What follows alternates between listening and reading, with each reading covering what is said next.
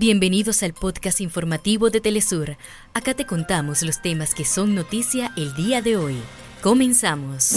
Un convoy de ayuda humanitaria ingresó por primera vez a la franja de Gaza a través del cruce fronterizo de Karim Chalou. Presidente de Egipto Abdel Fattah el-Sisi resultó reelecto por tercera vez para un nuevo mandato de seis años, tras obtener el 89% de los votos. Al finalizar el quinto ciclo de diálogos en México, el Ejército de Liberación Nacional ELN acuerda con el gobierno de Colombia la suspensión de las retenciones con fines económicos.